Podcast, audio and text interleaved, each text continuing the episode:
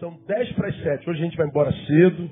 Dá para você levar sua mulher para jantar fora hoje. Está do lado do seu marido, irmã? Diga assim, marido, dá para me levar para jantar fora hoje. Olha aí.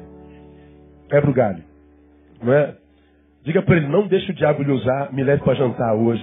Não é? O culto vai acabar cedo hoje. Não é? E vamos para casa. Aí, em domingo que vem, eu ministro sobre a palavra de Daniel. Hoje eu falei sobre Sadraque, Mesaque e Abidinego.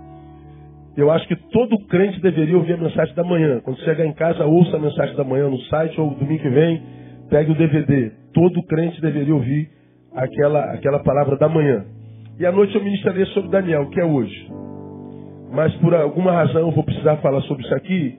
Então, tente ser abençoado através da bênção que eu quero compartilhar com a família que passa por um momento muito difícil e que é mesmo espiritual. Você pode ter certeza.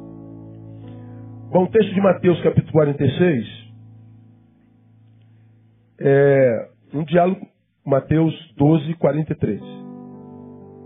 Onde o Senhor fala sobre o sábado. No sábado ele faz uma cura, que é escândalo para os judeus.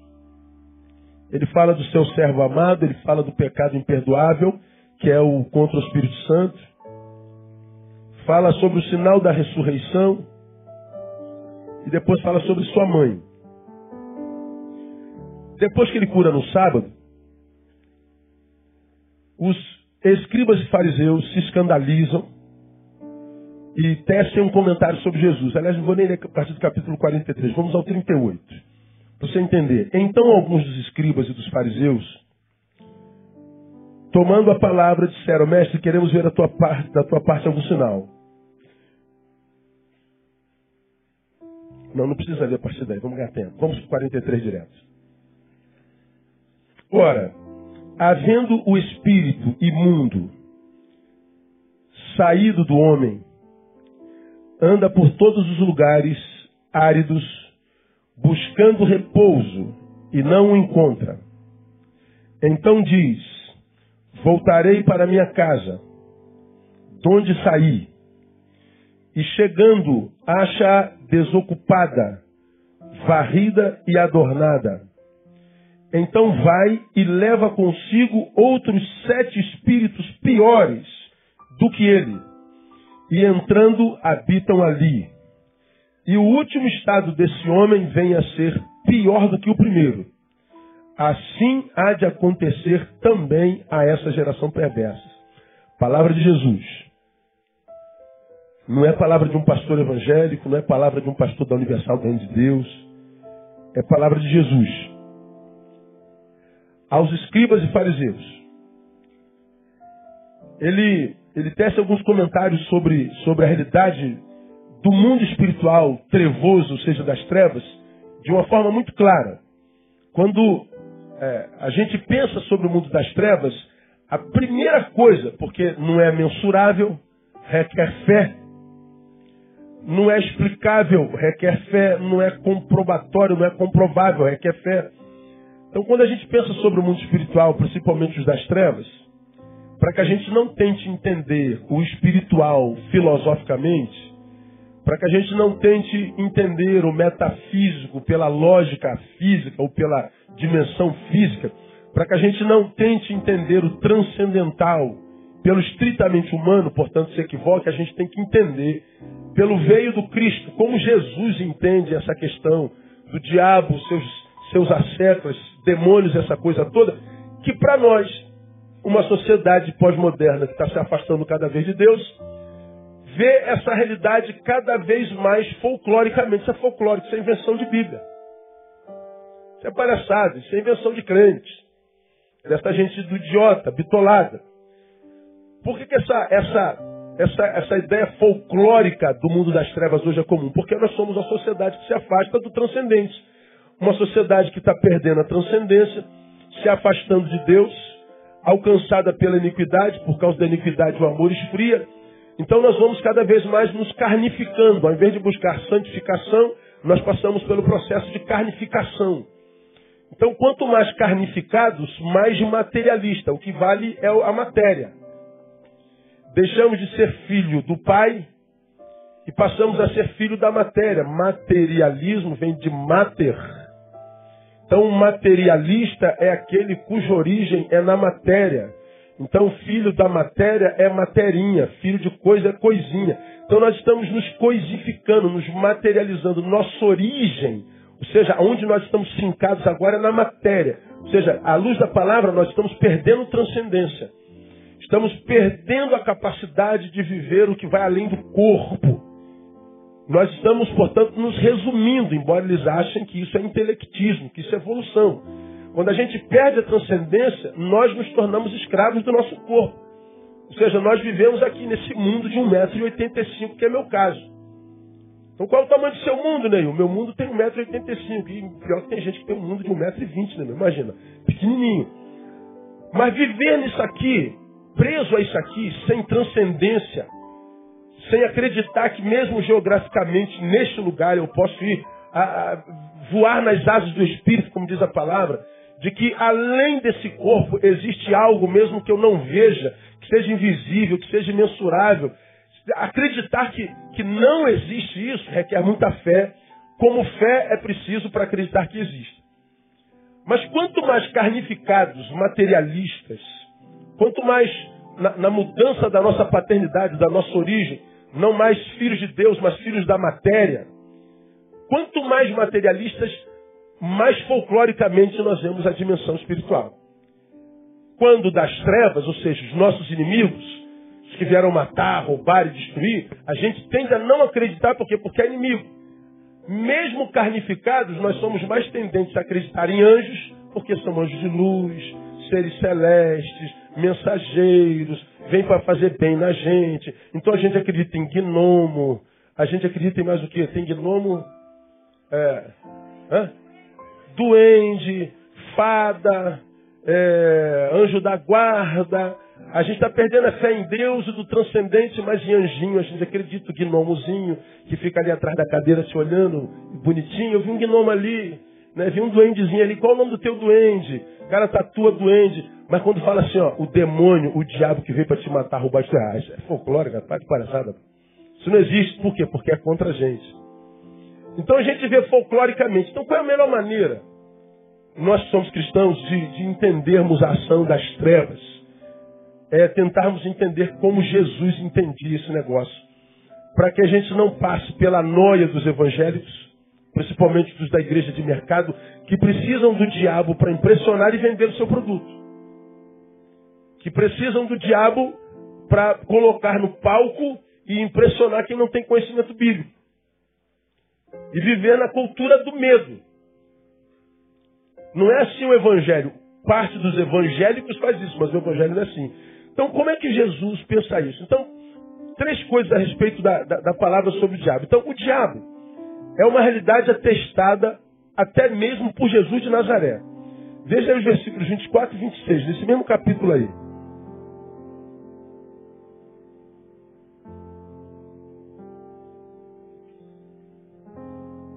Aqui sim, esses versículos 24 e 25, tem a ver com o fato de Jesus ter curado um cego e diz que ele era endemoniado. Sua cegueira era espiritual. E diz que ele o curou. E o, o, o mudo passou a falar e ver. Toda a multidão maravilhada dizia: Este é porventura o filho de Davi? Aí no 24, os fariseus dizem assim: Ouvindo isso, disseram: Este não expulsa os demônios, senão por Beuzebu, príncipe dos demônios. Jesus, porém, conhecendo-lhes os pensamentos, disse-lhes: Todo reino dividido contra si mesmo é devastado, e toda cidade ou casa dividida contra si mesma não subsistirá. Ora, se Satanás expulsa Satanás, está dividido contra si mesmo, como subsistirá, pois, o teu reino? Então veja, Jesus que entende o pensamento dos fariseus, judeus, diz assim: vocês acham que a cura que eu ministrei sobre esse homem foi pelo poder de Beuzebu, o mesmo que o adoeceu? Jesus poderia muito bem falar assim, pô, maluquice, esse negócio de Beuzebu não existe, é invenção, mano, para de palhaçada, pô. Estão falando com o Messias, filho de Deus, você acha que eu acredito nessa história da carochinha? Esse negócio não existe. Não, Jesus não nega a realidade do diabo. Jesus não nega a realidade do mundo espiritual. Ele, pelo contrário, Ele diz: todo reino dividido contra si mesmo é devastado, e nenhuma cidade ou casa dividida contra si mesmo subsistirá. Se Satanás expulsa por Satanás, o seu reino está dividido. Então ele está dizendo: é, existe a realidade do diabo, existe a realidade de Beuzebu, existe a realidade de Satanás. Jesus não nega isso. Você pode fazê-lo, é um direito seu. Mas Jesus não faz. Para ele é uma realidade. Segunda coisa que eu quero compartilhar com você. Jesus admite a realidade do senhorio de Satanás sobre outros seres. Ele admite que em alguma instância Satanás é Senhor. No 26 ele fala sobre o reino. Se Satanás expulsa Satanás, está dividido contra si mesmo. Como subsistirá, pois, o seu reino? Ele está dizendo, ele tem um reino. Se ele tem um reino, nesse reino ele é rei. Se ele é rei, ele tem súditos. Então quem diz isso não é o escriba nem o fariseu. Quem fala desse reino onde há ordem e hierarquia é Jesus de Nazaré. Nenhum de nós é obrigado a acreditar nisso. Mas o que eu estou falando para vocês, em função do que eu vi hoje à tarde, é Jesus de Nazaré quem admite a realidade desse reino. Não sou eu. E mais, Jesus atesta que não só cristãos têm poder para expulsar demônios. No 27, ele diz assim: E se eu expulso os demônios por Beuzebu, por quem expulsam os vossos filhos? Ele está falando com os escribas e fariseus, provavelmente talmides, os meninos que já estudavam a lei desde moleque, gente de outra religião que não a do Cristo, e ele está dizendo assim: olha, vocês já viram seus filhos expulsarem demônios. Se eu expulso por Bezebu, por quem seus filhos expulsam? Seus filhos seriam também endemoniados, como vocês dizem que eu sou? Eles expulsam por Beuzebu? Não. Jesus está dizendo, não se expulsa Beuzebu por Beuzebu. Só se expulsa Beuzebu pelo poder do Deus que eu acabei de expulsar agora. Então ele está dizendo, se os filhos dos judeus também expulsavam Beuzebu pelo poder de Deus, então o poder sobre o reino das trevas não é só o poder para cristão. É possível que outras pessoas também expulsem. Ou sejam canais dessa expulsão, como diria Jesus. Então, nós temos aqui três realidades a partir da visão do Cristo sobre a realidade do mundo espiritual. O diabo é uma realidade. Jesus admite que ele tenha reino, portanto seja senhor e portanto tenha súditos, e diz que o poder contra ele não é só de uma religião ou de um grupo de religiosos. Jesus está dizendo, é, eu creio na sua realidade. Agora, uma vez que nós já sabemos o que, que Jesus pensa sobre eles, vamos é, discernir o seu agir para que a gente entenda. Estamos diante de um caso onde uma menina aparentemente está endemoniada há muito tempo. E você sabe como que acontece nas igrejas evangélicas. Dependendo da igreja, chamam o endemoniado na frente e começam aqui a fazer aquele show que você conhece bem, dizendo, é, intentar libertar a pessoa daquela possessão. E acontece a tal da libertação. Só que, ao mesmo tempo que aparentemente acontece a libertação, vem também a vergonha da pessoa que foi possessa, a humilhação daquela pessoa. Nós não vemos isso no Evangelho em lugar nenhum. Por quê? Porque a tal da libertação não precisa ser cultica, ela não precisa fazer parte da liturgia. Por que, que a tal da libertação faz parte da liturgia de tantas igrejas? Porque é um produto a ser vendido. E não há nenhum garoto propaganda melhor do que ele. Como não se tem conhecimento da palavra, ver uma pessoa possessa realmente é muito impressionante. E com medo daquilo que pegou a que está possessa, a gente faz qualquer coisa. Mas não vemos isso como uma prática litúrgica na igreja primitiva e nem igrejas reformadas, portanto, que vêm da, da reforma protestante. Uma pessoa está possessa, tá, nós acreditamos nisso, tire-a do culto, leve para uma sala e lide com essa possessão sem pirotecnia, sem câmera, sem fama, sem glória. Você vai ver que a manifestação é completamente outra. Estamos com um caso de uma menina que tem sido muitíssimo envergonhada. Me mostraram o vídeo. Naquele caso, eu disse para alguém, isso não tem a ver com demônio.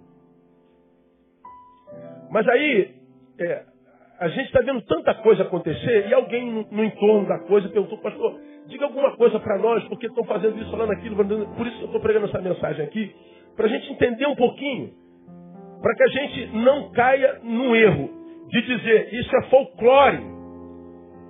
E dizer que isso é folclore é dizer eu não conheço a matéria profundamente, acho que o seja. Porque acho que o seja, eu passo a acreditar no que eu acho. Bom, isso não é sabedoria.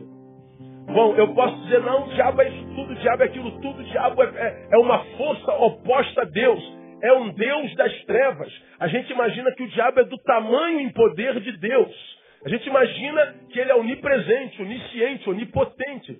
A gente trata ele no sentido contrário, quase como a gente trata Deus no sentido horário, no sentido verdadeiro. E ele não é isso tudo. Se de um lado não acreditar não é sabedoria, do outro lado acreditar que ele seja mais do que o é, também não é sabedoria. Então vamos tentar tratar do caso de uma forma bem, bem equilibrada, sem, sem show. E eu acredito que nenhum de vocês vai ser processo nesse culto. Fique tranquilo. O Espírito Santo está aqui nessa noite vai abençoar a tua vida no nome de Jesus. Amém, irmão? Diga sempre para quem está do seu lado que o Espírito Santo te encha nessa noite com a sua graça. Porque até falar do tema faz mal, não faz? Fala a verdade. Mas acho que a pior arma do diabo é a ignorância. Não é? Então vamos tentar matar um pouquinho. Vamos discernir um pouquinho o agir do diabo à luz do texto que nós acabamos de ler, que é o versículo 43, junto com o 44 e o 45. Então, a primeira coisa que o texto está dizendo aqui, ora, o diabo é uma realidade, mas uma coisa que a gente tem que aprender sobre ele, ele precisa descansar. Guarda isso. O texto 43 diz: Havendo o espírito imundo saído do homem, anda por lugares áridos buscando o quê? Repouso. Por que repouso? Porque ele se cansa. Ele precisa descansar. Por que se ele é espiritual, se ele é espírito, ele precisa descansar. Porque esse espírito está na terra, aqui nessa dimensão material, ele está, portanto, trafegando num lugar que não tem a ver com a sua natureza. Portanto, é um lugar mais denso. É como quando o homem vai para o espaço. Quando o homem vai para o espaço, vai lá para a sonda da, da NASA, ele tem que botar uma roupa e lá em cima não há o quê? Gravidade. Então, o que, que acontece? O cara não pesa nada, ele flutua. Para ele passar meses lá, ele tem que fazer um, um, um, um treinamento de meses que chega a anos. Ele precisa de uma roupa especial, ele precisa de alimento especial, ele precisa de um tratamento biológico especial. É uma coisa inumana, sobre-humana o tratamento de um, de um, de um, de um astronauta. Para passar tanto tempo lá. Por quê? Porque o corpo dele vai ser tão abatido, vai ser tão violentado, porque está numa natureza contrária à sua, que se ele não receber um tratamento específico, ele não suporta. Se tirar aquela roupa, ele explode. Por que, acredito eu, o espírito precisa descansar? Porque ele está trafegando num lugar que não é da sua natureza. Ele não está no lugar que foi preparado para ele. Esse lugar aqui, chamado planeta Terra, é um lugar preparado para nós. Aqui é gravidade, é para quem tem massa corpórea. E é uma gravidade correta. A gente não, não fica pesado demais, mas também não flutua. Alguns ficam pesados demais, na verdade. Mas não é a gravidade. Não tem nada a ver com a gravidade. Não é? Então, a, a, esse lugar aqui é lugar para quem tem corpo. Então, o espírito, quando ele trafega, ele trafega na natureza contrária à sua. Por isso, para que ele tenha repouso e ele, portanto, se sinta, digamos, protegido pela natureza dessa dimensão, o que é que ele faz? Ele busca corpos. corpos. Ele no corpo é como o homem dentro daquela, daquela roupa que o astronauta veste. Ele se sente armado, ele se sente adequado. Só que o corpo que ele toma em possessão ou subjugação, como diria o espírita, não é dele. Os espíritas acreditam que a possessão ou subjugação é um espírito que não evoluiu, está em rebeldia e que sofre com a tua felicidade e que labuta para acabar com ela. Então ele trabalha mais com obsessão, não é? Ele trabalha de fora para dentro. A sua ação é, é, é, limitada porque entre a matéria e o espírito tem o perispírito. Não estou dando aula de espiritismo, não, só estou falando o que, que eles pensam lá. Então tem, então é, essa, essa, essa obsessão é limitada. Quando vem a subjugação, ele toma o lugar, é uma outra alma, um espírito humano que vaga, infelizmente, não evoluiu, e ele tenta tomar o lugar do corpo que já tem uma alma, então a ação dele é temporária. E a possessão é a mesma coisa, eles acreditam que é uma alma. A Bíblia diz que é um espírito maligno. Então quando ele toma um corpo, é, é, é a forma como, como, como, como eles tentam se adequar a essa dimensão. E isso requer muito trabalho, ele cansa. Então Jesus está dizendo assim, quando o espírito imundo, ele sai do homem, ele está numa dimensão que não é dele. Ele precisa buscar repouso. Mas diz o texto, ele não encontra. Porque o único lugar onde o espírito encontra repouso é no corpo. O que, que ele faz? Ele perambula, diz o texto. Então ele diz: Voltarei para minha casa. De qual casa que ele está falando? Do corpo. Parece a historinha da carochinha, né? Mas não é. É Jesus que está falando isso aqui. Então ele precisa descansar. Se ele precisa descansar, o que, isso revela? Primeiro, ele trabalha e trabalha muito. Irmão, escuta o que eu estou te falando. Não é possível que nós acreditemos que essa deformação pela qual a humanidade passa, essa deformação célere, essa monstrificação pela qual a gente passa, essa maldade que parece comum a nós, essa capacidade que nós temos de produzir desgraça, seja só produto da ação humana. Acredite, há interferência espiritual nesse negócio. Muitos de vocês já experimentaram isso dentro da própria casa. Quantas brigas, irmãos, por exemplo, de casais, que nós já testemunhamos? Casais, eles começam a brigar, daqui a pouco você está brigando com o teu marido, com a tua esposa, e daqui a pouco você sente na carne que não é mais com o teu marido, com a tua esposa que você está brigando. Você vê seu marido dizendo alguma coisa, sua esposa dizendo alguma coisa que você sabe não foi ele. Ele não tem nem conhecimento sobre isso que ele acabou de falar. Nós vemos as interferências espirituais. Nós vemos as obsessões espirituais. Nós vemos a tentativa de subjugação e possessão espiritual. E a gente não acredita, nós porque somos produto dessa geração é, é, pós-moderna, transmoderna, carnificada, materializada, nós achamos que isso é história da carochinha, não. A luz do Evangelho não. É uma realidade. E a Bíblia diz, esse espírito precisa descansar porque ele trabalha muito. A Bíblia diz que o diabo não veio senão para uma coisa, uma coisa tripla. Fazer o quê? Matar, roubar e destruir. Esse é o ministério dele. Vamos falar sobre isso mais adiante. Então, onde há morte, onde há roubo, onde há destruição, onde há morte de alegria, morte da paz, onde há roubo do sossego, da, da amizade, onde há destruição do que Deus edificou, ou do que nós edificamos com, com muito esforço, você pode ter certeza, há, há, é possível que haja intervenção espiritual. Mas se de um lado a Bíblia diz que ele precisa descansar porque ele trabalha muito, se ele se cansa, ele pode ser vencido.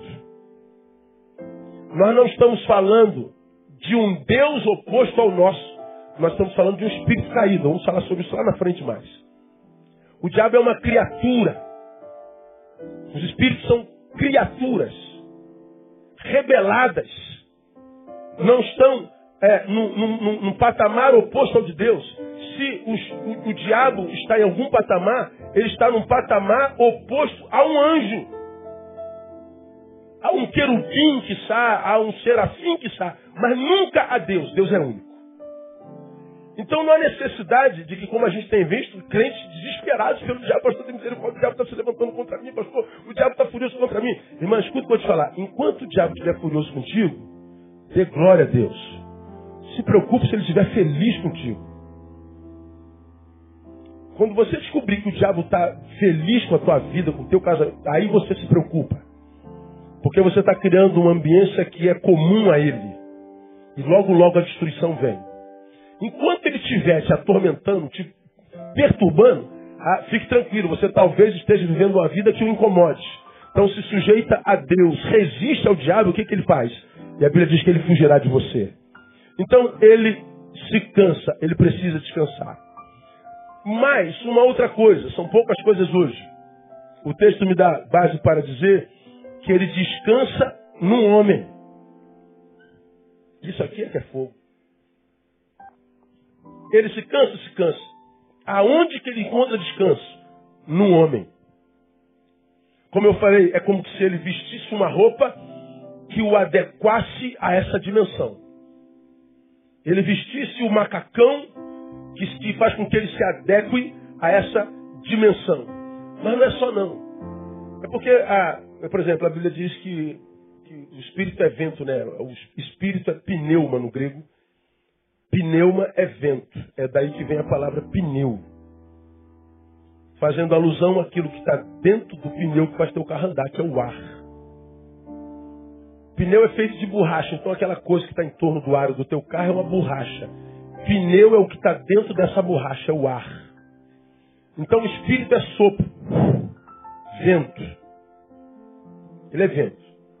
A única forma do espírito se perceber é através da matéria. Então, o espírito só é através do homem. Fora do homem, ele não tem forma. Ele não tem consistência. Ele não tem estrutura, nem infra, nem de tipo algum. Ele é sopro. Como que ele se sente? Como que ele é? Como que ele se percebe? Como que ele, que ele capta e percebe a sua própria existência quando ele está incorporado. Porque senão ele é só sopro, ele é só vento. Agora olha que coisa interessante. Quando um espírito maligno, por exemplo, você que veio de lá, ah, toma o corpo de uma pessoa, em alguns lugares essa pessoa é chamada de cavalo, dependendo da, da, da condição. Em outros lugares ele é chamado de instrumento aquele espírito tomou esse instrumento. O instrumento sou eu, é meu corpo. Isso aqui é um instrumento usado pelo espírito. É um instrumento. Agora, dependendo de onde vem, o espírito que está lá, ele pede coisas que dão muito prazer ao corpo. Por exemplo, pede sexo. Alguns espíritos precisam do instrumento, sexo. Alguns pedem bebida. Já viram é, espíritos pedindo bebida?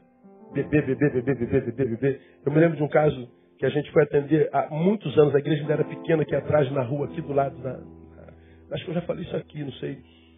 Eu estava no meu gabinete e uma mulher veio desesperada pedir ajuda para sua filha que estava endemoniada. Nós saímos do gabinete, fomos lá.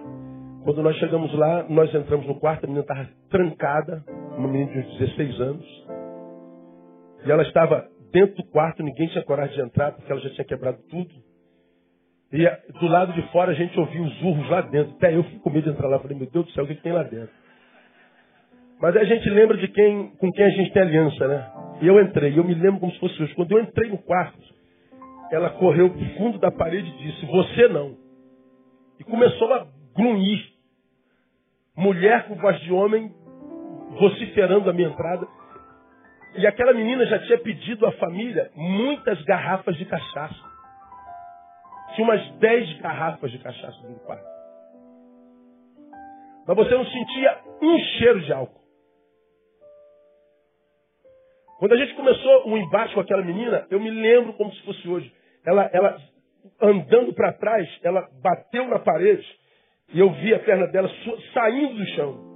Ela colada na parede, a perna, o pé fora do chão. E a gente, meu Deus, eu nunca tinha visto uma coisa como aquela. Bom, não tem jeito. Onde está o Espírito do Senhor, aí a liberdade.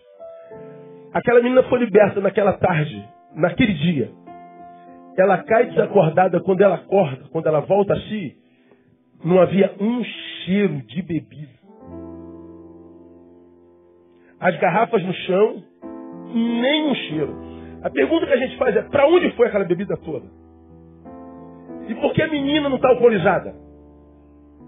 Por que, que espíritos pedem bebida, pedem sexo, pedem cigarro, charuto? São sensações que satisfazem a carne. Há espíritos que só são na carne, só se percebe e ela quer sentir o prazer que nós, os homens, sentimos nessa carne. Então, quando Jesus diz que admite a existência deles, diz que eles trabalham, por isso precisam descansar, diz também que nos usa como instrumentos. Ele nos vê como sua cama. É em nós que eles relaxam. É em nós. Isso não é invenção da carochinha, é Jesus de Nazaré. Então discina o que a Bíblia fala sobre isso. E uma terceira coisa, já caminhando para o final, vou gastar mais um tempinho aqui. A Bíblia diz, diferente do que a gente aprende nas igrejas, que o lugar do seu descanso é limpo. Não é sujo, como pensamos. Por exemplo, em alguns lugares evangélicos a gente ouve falar sobre possessão demoníaca. Ah, se o diabo está aí porque ele encontrou alguma sujeira, encontrou alguma legalidade, tem alguma coisa podre aí nesse lugar, tem alguma coisa suja nessa casa, tem alguma coisa que o prende aí. Bom, o texto está dizendo que é exatamente o oposto. Então ele vai, é, voltarei para minha casa de onde saí. Chegando lá, acha desocupada, varrida e adornada. Ele está falando da vida do homem. Ele está falando que ele não volta para um camarada que é sujo, mau caráter, malvado, perverso, corrupto. Bom, isso é o, o habitat dele natural. Mas se o habitat dele, se o alimento dele é a corrupção humana, como nós já aprendemos aqui, do que, que as potestades se alimentam, a gente aprende lá no Éden. Se diz que a maldição da serpente, vou falar sobre ela já já, que é o diabo, qual seria? Seria comer do pó da terra. A maldição edêmica. Te rastejarás sobre a terra e te alimentarás do pó da terra. Bom, a gente sabe que a serpentezinha, né, a snake, a cobrinha, ela não se alimenta de pó. Ou ela é carnívora, ou ela é herbívora. Polvívera, nunca vi. Ela não se alimenta do pó da terra. Ou ela come bicho, ou ela come é, é, é, verde. Tem gente que vive dando rato para os bichos, assassina de rato, não tem, Lemis? Muita gente que mata rato, que é uma tristeza. Os cientistas estão por aí dando rato para as cobras, essas coisas tudo. Então, ou ela se alimenta de animal, ou ela se alimenta de, de, de verdura, de coisas verdes. Ou ela é herbívora, ou ela é carnívora. Mas a Bíblia diz que não é dela se alimentaria do pó da terra. De que pó da terra é esse? Pó da terra é a produção humana. À medida que a gente vai vivendo, a gente vai deixando o nosso pó, nosso rastro, o pó da terra. É o que eu produzo, é o que você produz, é o que a raça produz. A serpente, que é o diabo, se alimenta da produção humana. É o que ela come, ela come o meu dejeto, ela come a minha produção, o meu resto, o que eu vou deixando pelo caminho. Como quem pode entender que cada um tem o diabo do tamanho que merece. Se a tua vida é uma vida de perversão, uma vida de iniquidade, tua produção humana é maldita, então, aquela serpente que te segue é gigantesca porque você a engorda. Mas se você vive vida santa, vive de vida de equidade, de santidade, a tua serpente está morta de danição. Não há produção para ela em você. Mas esse texto aqui fala de uma outra, de uma outra situação. Ele está dizendo aqui, pastor, a gente não fala de alimentos. Aqui Jesus fala de morada. Aqui ele fala de habitação. A gente sabe que ele se alimenta da minha produção. Ele sabe que a minha maldade alimenta. Ele sabe que a minha vida, o tipo de vida alimenta ou não. Então ela se alimenta do nosso pior. Imagine a produção da raça humana hoje. Com tanta corrupção, com tanta violência, com tanta, com tanta pedofilia, com tanto assassinato, com tanto suicídio. Tu imagina quanto alimento a raça produz para as potestades do ar hoje? Você imagina como é densa as dimensões espirituais das trevas sobre nós hoje? Em função da produção que a gente faz hoje? Acho que nunca tivemos uma potestade tão poderosa, tão alimentada pela raça como essa agora. Mas aqui não fala de alimento, fala de habitação. Porque se ele se alimenta do meu pior, ele quer habitar no meu melhor. Ele quer mudar de áreas um pouquinho. Ele quer melhorar a qualidade de vida um pouquinho, como eu e você queremos também. Quando Jesus diz assim, voltarei para minha casa de onde saí, quando ele diz, e chegando acha desocupada, varrida e adornada, então ele vai, leva consigo outros sete espíritos piores do que ele, entrando, habitam ali. E o último estado desse homem vem a ser pior do que o primeiro. De que limpeza é essa de que Jesus está falando? Mateus capítulo 23. Nós estamos no 12, não estamos? Lembra que Jesus está falando aos escribas e fariseus que achavam que ele estava expulsando Beuzebu por Beuzebu? Jesus está dando uma aula de mundo espiritual para eles, para os escribas e fariseus que acham que sabe tudo. Aí Jesus está dizendo assim, ó, eles se alimentam e deshabitam em lugares limpos. Que, que limpeza é essa que ele está falando? Mateus capítulo 23, verso 25. Olha aí. Ai de vós, escribas e fariseus, hipócritas, porque limpais o exterior do corpo e do prato, mas por dentro estão cheios de rapina e de intemperança. Ai de vós, escribas e fariseus hipócritas, porque limpais o exterior do corpo e do prato, mas por dentro estão cheios de rapina, ou seja, ganância e intemperança, cobiça.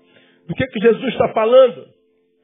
Dessa limpeza que é só do corpo, ou seja, é moral, é comportamental, é limpeza daquela área que os olhos dos semelhantes veem, é daquela área que faz com que nós sejamos glorificados, porque nela nós podemos ludibriar, nós podemos mentir.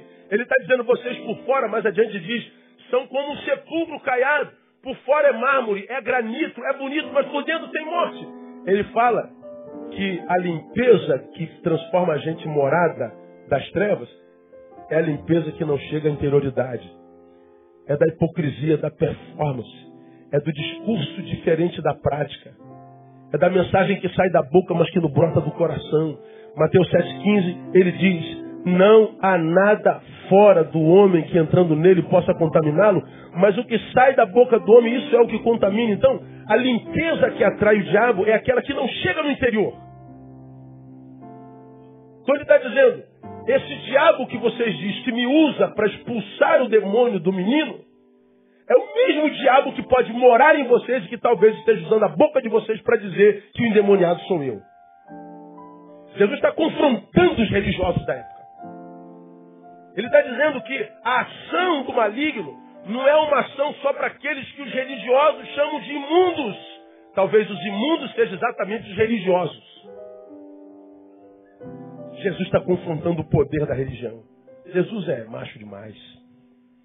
Então não, não, não, não é no, no, no, no, endemoniado, não. O endemoniado eu não estou falando. Não é do drogado, não é só da prostituta, não é só do bandido, não é só do presidiário, que o diabo, porque eles produziram mal, que ele, que ele, ele tem poder sobre. Não, ele fala do que parece ser uma coisa e é outra. Do que limpa o exterior, mas não limpa o interior. Ele está falando de alguém que ele chama claramente, como chamou por mais de dez vezes no capítulo 26, os escribas de hipócritas, hipócritas e hipócritas. Vocês parecem ser uma coisa e são outras. Mas aí, a pergunta que eu faço é: os hipócritas estão só entre os escribas e fariseus? Ou existem hipócritas no meio daqueles que se dizem povo de Deus? O que vocês acham? Existem hipócritas entre nós?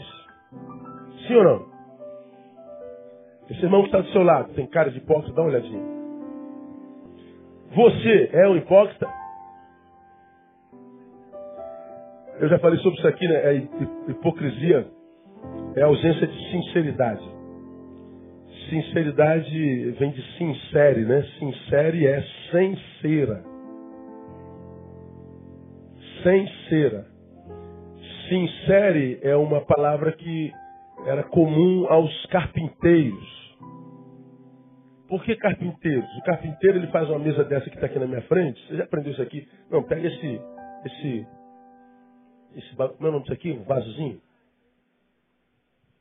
Aí tu pega esse vaso, ele tem quatro paredezinhas, né? Aí tu procura aqui, cara, como é que esse cara prendeu essas paredes uma na outra? Será que esse troço nasceu assim? Não, são quatro paredes mesmo. Só que naquela época, o que, que eles faziam? Eles botavam um pregozinho aqui, ó. Tec, tec, tec, tec, tec, tec, tec, tec. Aí aparecia o prego. Mas ficava feio.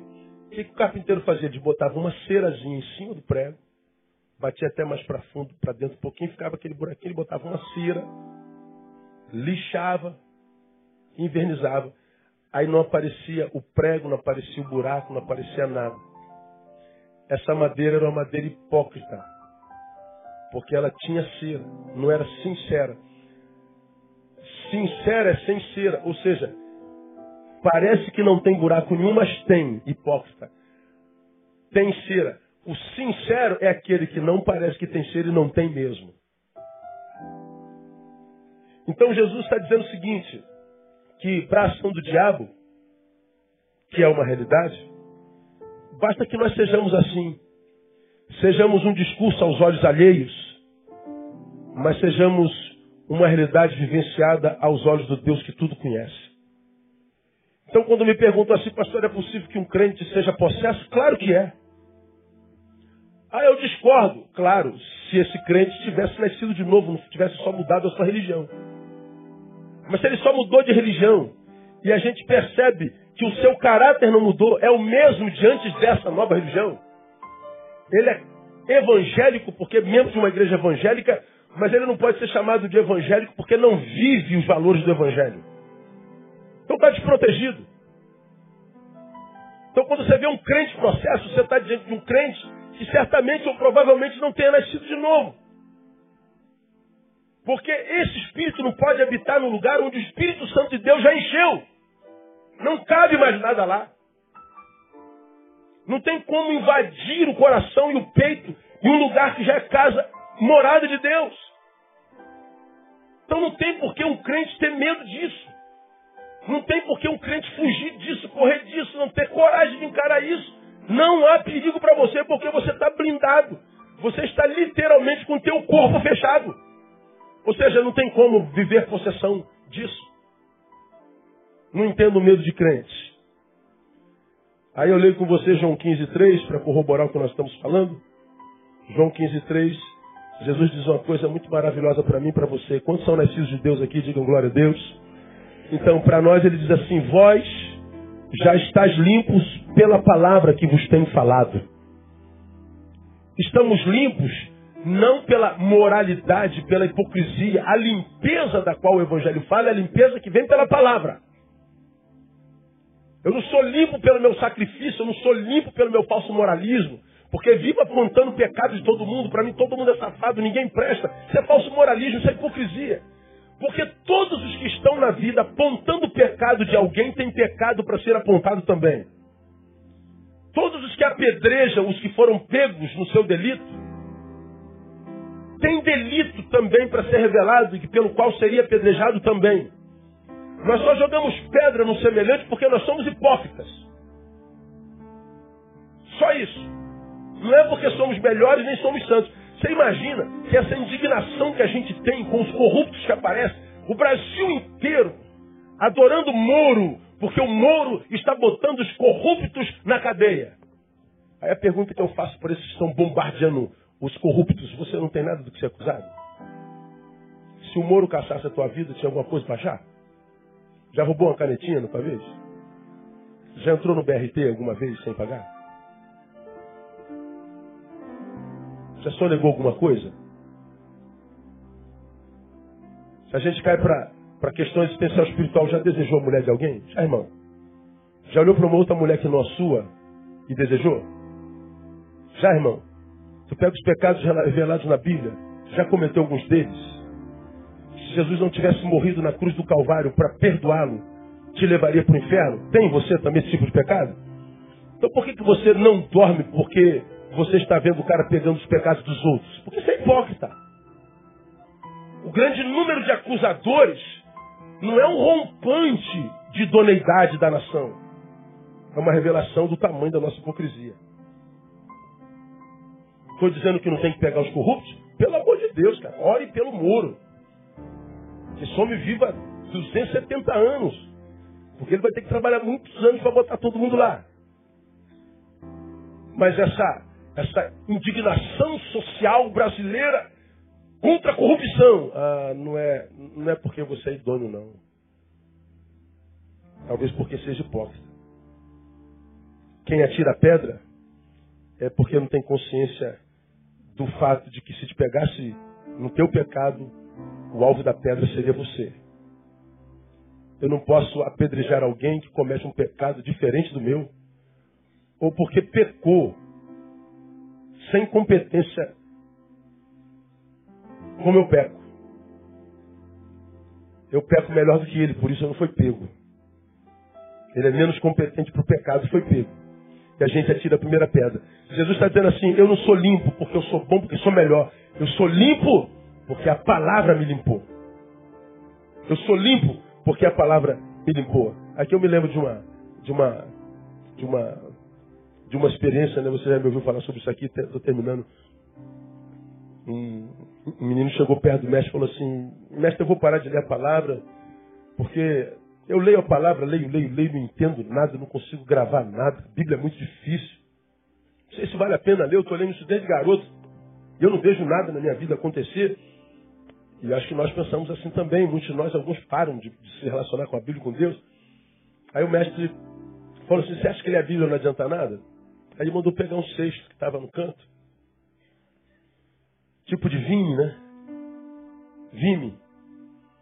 Vai lá no rio, enche essa, essa, essa, esse cesto de vime de água e traga até mim. O rio ficava distante. Falei, pô, mas como é?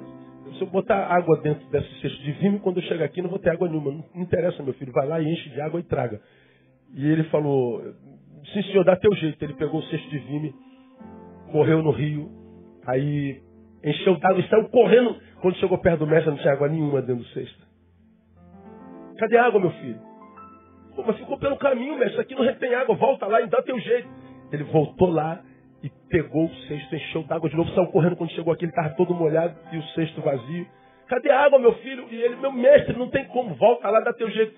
Ele fez isso várias vezes. Aí, quando ele já não aguentava mais, ele chegou perto do mestre. O mestre falou assim: Meu filho, a palavra que você diz, que não produz nada na tua vida, é essa água que você está tentando pegar. Aí o discípulo, então é disso que eu estou falando, o senhor está vendo? A gente pega essa água, pega essa água, e a água nunca fica dentro do cesto. É o cesto é você. Então, mestre, isso que eu estou falando, eu, fico tentando reter a palavra. Se a palavra é água, ela não ficará dentro do cesto. Aí o mestre falou assim: olha para dentro do cesto agora. O cesto estava branquinho, limpinho. Pega outro cesto e compara, veja como ele era. Antes da água passar por ela. Aí o outro cesto estava pretinho, sujo.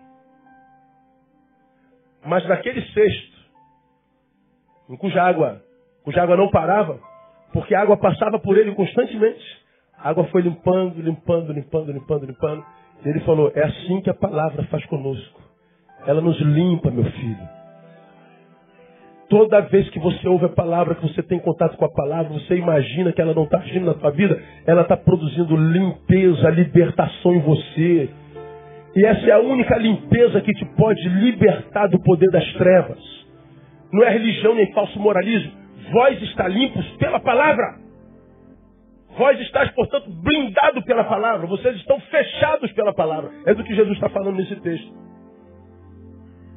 Então, para você que acha que a palavra é bobagem, que ouvir a palavra, que reter a palavra, que ler a palavra é bobagem, você não sabe o que ela está produzindo. Você não sabe o que você seria se você não tivesse ouvido a palavra esses anos todos. Preguei há bem pouco tempo atrás, alguém mandou um e-mail. Falei, irmãos, eu sei o que eu seria se eu não tivesse me convertido. Eu sei que tipo de gente eu seria, eu sei da minha índole. Eu sei que profissão eu seria, eu teria se eu não fosse pastor, se eu não tivesse me convertido aos 17 anos de idade. Então hoje aos 50 eu digo, Deus, eu te louvo porque eu te conheci aos 17 anos, porque se eu não te conhecesse, eu sei o que seria da minha vida. Eu tenho plena noção do que eu seria, do que eu faria e como eu faria se eu não tivesse conhecido Jesus de Nazaré. Louvado seja o Senhor por sua palavra na minha vida e na tua vida também. A gente tem consciência do que a gente seria sem a palavra. Alguns crentes no grande nem imagina. Não, não para para pensar nisso. Eu não entendo nada, eu não gravo nada, eu não decoro nada. A palavra está produzindo a limpeza que você precisa para viver uma vida digna. Termino. Nós aprendemos que o diabo ele precisa descansar, pode ser vencido. Descansa no homem, no único lugar onde ele é. O lugar do seu descanso é limpo, não sujo. Por último, não pode penetrar numa casa ocupada pelo Espírito Santo de Deus. João 14, 15 a 17, terminei aqui. Vida pode subir direitinho aqui, nós vamos acabar cantando uma canção. Veja o 14, 15. Se me amardes, leia para mim. Guardareis. Mais uma vez, vamos juntos. Se me amardes, guardareis os meus mandamentos. Jesus de Nazaré. Ele não está dizendo, se me amardes, frequentarei todos os cultos da minha igreja. Não. Se me amardes, mulheres não usareis mais calça comprida. Não, é isso. Mulheres, se me amardes, não vos depilareis mais. Não, não é disso que está falando. Varões, se me amardes, andareis de terno e gravata. Não é isso que está dizendo. Eu sei que você me ama pela relação que você tem com a minha palavra. De modo que você pode frequentar o culto a vida inteira, desde cedo até morrer. Mas ele diz que ele sabe do teu amor pela relação que você tem com a palavra, pelo respeito e reverência que você tem a ela, ou pela indiferença que você tem a ela. Eu sou crente há 50 anos, pastor. E você quer dizer o que com isso? O que você quer comunicar quando diz que é crente há 50 anos? Porque isso não comunica absolutamente nada. Para Jesus, o que comunica é a nossa relação com a palavra, porque pela palavra nós somos limpos, porque na palavra nós somos gerados. É pela palavra que nós nascemos de novo. É pela palavra. Agora, se eu amo e revelo isso pela minha relação com a palavra, olha o que ele diz para os discípulos no 16. E eu rogarei ao Pai, veja, e eu. Se você me ama, eu sei pela palavra, a sua relação com a palavra. Se você me ama, o que, que ele faz? Eu rogarei ao Pai e ele vos dará outro ajudador para que fique convosco para sempre. A saber, o Espírito da Verdade, o qual o mundo não pode receber.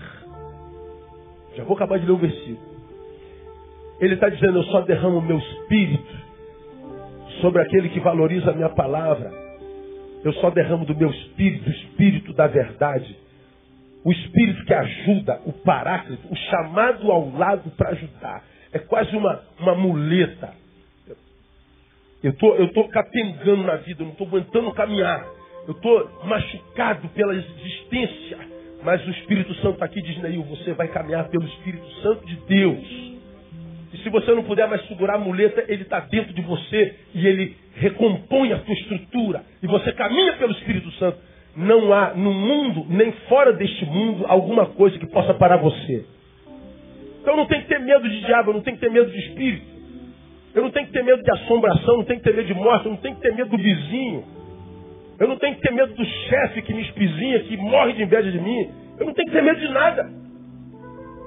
Porque eu sei do meu amor por Ele, mostro o meu amor por Ele pela minha relação com a palavra, e porque eu amo e minha relação com a palavra é verdadeira, Ele diz, Ele manda o Espírito Santo.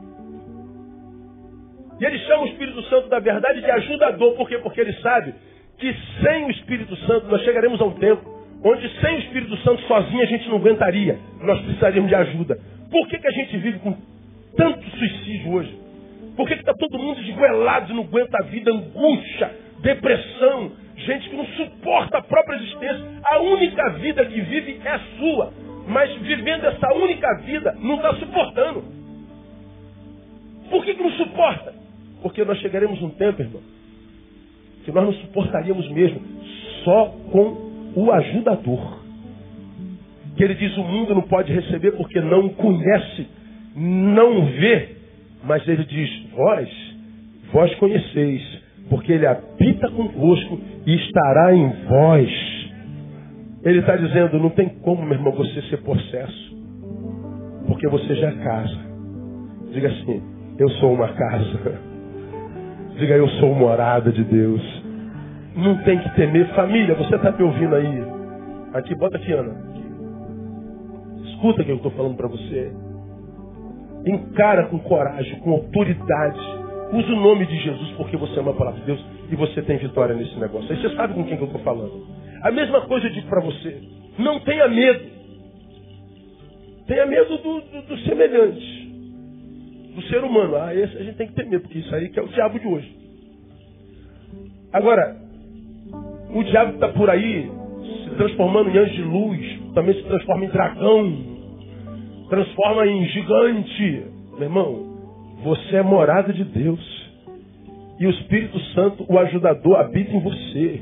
Então, quando aparecer diante de você, dá uma banda no nome de Jesus. Mostra para ele com quem que você tem aliança. Termino contando uma experiência. Essa é velha também. Estamos no ano de 1995. Estou fazendo a Escola Superior de Guerra. Eu morava em Realengo, estudava na URCA. Vinha eu no meu Del Rey, velho, meia-noite, doido para chegar em casa, saí do banco, fui para esta. Um ciclo de estudo violento, cansado, sobrecarregado. E eu doido para chegar em casa, mas correndo eu vim voando. Eu não gosto de carro, então quando eu sento no carro eu tenho vontade de chegar logo, então eu piso. Eu corro muito. Por isso eu não dirijo. Quando eu estou com a Andréia, é ela quem dirige. Porque eu sou perigoso no volante. Quero me livrar daquilo logo. E como você já me ouviu falar, o trânsito é o lugar do meu pecado. Quando eu sento no volante, o inferno vem todo. Opa, vem, vem produção boa para nós aí. Hoje o Neil vai dar mole para nós. Então eu não passo no volante. É o meu lugar. Ali é o lugar do meu pecado. Eu já entro, Deus manda todos os anjos, porque eu não tenho paciência com gente lerda. Esses bandidos que ficam do lado esquerdo não dão passagem. Ninguém sai mais do lugar. Cara, que errado. Se eu tivesse um rolo compressor, eu ia passando assim na, em cima de vocês todos. Que não dá lugar para os outros passar. Tu o cara não sai.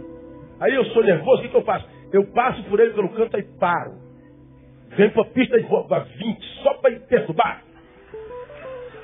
Para roubar, matar e destruir a, a paz dos outros. André falou, faz isso não, não vai embora, não, vou, vou perturbar ele também. Porque você não sai da frente, você agora só dirige do lado esquerdo. Seu miserável. Então, eu fico com raiva. Aí você está naquele estradão, está na Dutra, o cara está na esquerda. Aí eu passo todo mundo e reduzo, a 20 quilômetros. Aí ele tem que sair do canto. Quando ele sai, eu acelero. Você vê como é que eu sou ruim. Você vê. Eu conheço a minha índole. Estou vindo de lá da Uca a mil por hora. Aí a gente passa ali no Valqueiro, onde tem aquela mansão na esquina ali. Eu não sei o nome daquele cruzamento ali. Onde tem a, a, a Jack antes do, do Pentágono, né? A gente vindo para cá, o Pentágono está assim, à esquerda, aquele cruzamento que tem ali. Henrique de Melo. Henrique de Melo. Aí vem eu de lá para cá, né? Aí a mil por hora, meia-noite, cara. Cara, vou chegar em casa. Pô, o sinal amarela. Mas quando o sinal amarela, quem é apressadinho faz o quê? Então, você faz a mesma coisa, você falou. Eu nem tinha contado, você falou o que, que faz. Aí eu falei, vai dar, vai dar. Pô, eu já estava. Ah, pisei. Vermelhou. Dá para parar? Não, vai dar, vai dar, vai dar. Só que vi um cara de lá que não tinha parado ainda, então já amarelou, já, já, já abriu, já verdeou. Então ele já acelerou, que ele não estava parado, então ele já estava em movimento. Aí eu passo, ele vem, ele atravessa na minha frente, eu bato na traseirinha dele assim, puf, o carro dele roda, bate naquela mansão ali, pá, uma batida tremenda, eu consegui parar meu carro. Desespero, eu falei, vou morrer, Deus tem misericórdia. Eu parei na calçada lá do outro lado. Aí o carro deu uma rodada, bateu lá, eu parei o carro, não sofri nada, voltei para atender a família. Eu falei, meu Deus, me perdoe, me perdoe. Cara, quando o cara sai do carro, sai um negão desse tamanho. Dificilmente com a minha altura, eu olho alguém para o alto, né? Sempre olho ou a, no horizonte eu olho para baixo. Mas naquela, naquela noite eu olhei assim, cara, falei, gente, quase que de Deus não tinha ninguém menorzinho não para eu. Cara, o cara já saiu, porra, meu irmão, você quase me mata. A resposta branda de Gil furou, eu falei, meu irmão, me perdoa. Abaixei a cabeça e pedi perdão. A resposta branda desvio furou. Quando eu vi o negão murchando, eu falei, ah, Jesus, não é hoje não. Ah, glória a Deus. Pô, brother, você me desculpa aí, eu, pô, cara, eu tô vindo, tô cansado, eu pensei que ia dar, sabe como é que. Pô, cara, eu tô com a minha mulher e minha filha aqui, cara, você podia ter matado. Pô, cara, me perdoa, me perdoa. Eu vou pagar teu prejuízo, eu tô errado, cara, eu, me perdoa. O, o negão tava tranquilo. Aí a mulher saiu do carro. O quê? Tu vai ouvir esse cara, tu tem que quebrar ele. Tu tem que acabar com ele. Aí começou a xingar tudo que é palavrão. Eu falei, Deus, cala a boca dessa mulher, vai que o marido ouve. Ela não se conformava. Você tem, você tem que arrebentar esse cara, que não sei o que, papá. E eu falei, meu Deus, não, não permita tal. Aí chega uma hora que ela fala, ela para do nada e fala assim, você é crente, não é? Mas como é que ela sabe? Eu falei, não sou só crente, eu sou pastor. O ar mudou na hora. E ela falou assim, pois eu vou botar teu nome na boca, não sei do que. Eu vou, eu, eu vou pedir para você ter um câncer, para você secar. Eu vou fazer você definhar. E que não sei o que. que Cara, ela começou a entrar no campo e o, o negão parou. E eu vi que não era mais ela falando. Porque a metodologia do diabo é, primeiro, o medo. Por isso que a Bíblia diz que o amor lança fora o quê? Todo medo. O amor não tem medo, não, não, não capacita de se relacionar, de se doar, de se entregar. É o medo que me faz, me capacita para o, o encontro, para a vida, para a relação. E eu vou fazer, eu vou fazer acontecer, porque eu tenho parte disso, tenho parte de não sei quem, tenho parte não sei o que lá. Eu acabei, deixei ela acabar de falar e falei assim, você tem parte com essa gente toda? Tem.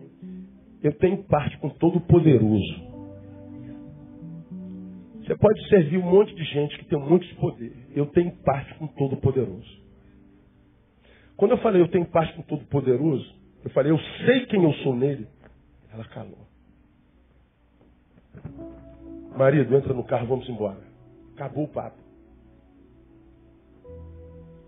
Eu dei meu telefone pro marido, vou pagar todo o teu prejuízo, eu quero te pedir perdão, Deus abençoe. O cara entra no quarto e fala assim, pô, desculpa aí minha mulher. Aquele negão era uma dama, aquele cara era um anjo de Deus. O diabo não satisfeito queria que aquele cara me pegasse através da mulher me tentando lá. Ele entrou, eu paguei o prejuízo dele. Eu vim embora pensando, Deus é impressionante como o teu nome tem poder. Quando eu falei eu tenho parte do Todo-Poderoso, silêncio. Como quem diz, ele sabe quem é o Todo-Poderoso. Irmão, escuta o que eu estou te falando. Você pode ser essa porcariazinha que você é mesmo. Esse pozinho, frágil, porcaria que você é. Mas essa porcariazinha que você é e eu sou, em aliança com Todo-Poderoso, nós fazemos um time imbatível. Ninguém pode com você. Por isso que Paulo diz: posso todas as coisas naquele que me fortalece. Eu posso naquele por mim mesmo, eu não sou capaz de nada. Mas naquele eu posso todas as coisas. Então não tema. Nós já temos muito medo de ser humano, de gente. Temos medo de assalto, de roubo. Mas espiritualmente, você é livre. Você é verdadeiramente livre. Ame a palavra. Reverencie a palavra. Viva a palavra. Seja a palavra. E ande em paz. Porque a promessa é que a paz de Deus que excede todo entendimento, ou seja, não dá para entender. Não era para ter paz. O tempo não é para ter paz. A, a, ambiência não é de paz, mas a paz está aí. Explica-lhe, não dá. Essa paz excede todo entendimento. E essa paz que excede todo entendimento guarda a nossa mente, razão, e o nosso coração, emoção em Cristo Jesus. Então nele nós estamos com mente e coração, razão e emoção guardados. Uma paz que é inexplicável, porque é de origem divina. Então, meu irmão, que o diabo se lasque. O problema é que ele existe. Se você está guardado em Deus, se você é morado do Espírito Santo, viva em paz. E você vai ver aqui vivendo para a glória de Deus. Você não precisa pensar nele nem um instante. Não precisa dar moral para ele. Como se ele fosse um Deus às avessas. Ah, vou botar teu nome na boca do sapo. Está indo o sapo, ore pelo sapo. Porque você vai, só vai fazer um, um assassinato sapístico. Porque não, não dá resultado. Meu irmão, nós somos Israel. E contra Israel não vale encantamento. Vamos aplaudir a ele e vamos embora para casa. Dá para cantar? Jeová, o meu cavaleiro.